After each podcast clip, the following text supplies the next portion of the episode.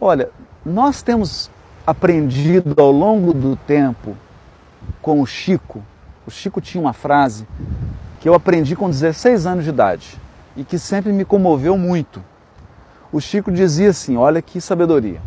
A casa espírita é um lugar em que o irmão vem, cospe no chão e você vai lá, pega o pano de chão e sem reclamar limpa. Por que isso, gente? Porque a casa espírita é a nossa escola. Né? Ali é um local em que, primeiro, você tem um amparo da espiritualidade que dirige aquela casa.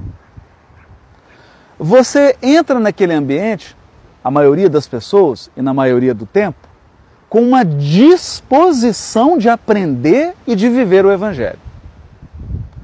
Todos ali, na maior parte do tempo, com raras exceções, com raras exceções, estão com uma disponibilidade para absorção do Evangelho. Então é o melhor lugar para a gente treinar. É o melhor lugar. Agora, com certeza, na casa espírita, nós vamos encontrar adversários do passado, pessoas que nós ferimos ou pessoas que nos feriram.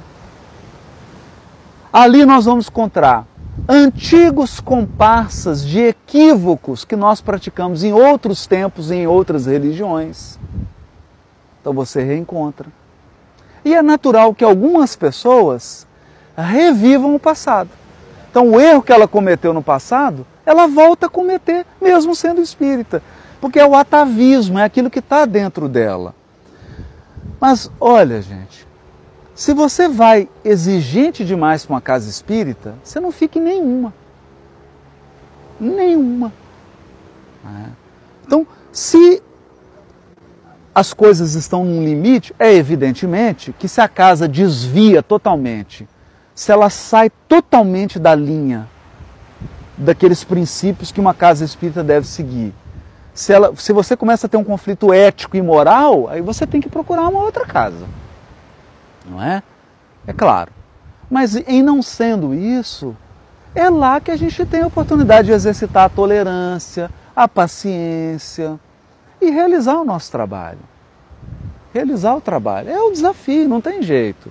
Né? Não podemos ter uma ideia de que a gente vai na casa espírita só para encontrar vibrações superiores e flores. Não. Lá também é a escola escola das emoções. Né? Escola da nossa espiritualidade. Né? Porque ali você está sendo preparado para ambientes que são mais hostis. Por exemplo, o seu local de trabalho pode ser um ambiente muito mais hostil do que a casa espírita que você frequenta. Pode ser, não é? Então, é conectar com a espiritualidade superior que dirige aquela casa e dar o testemunho.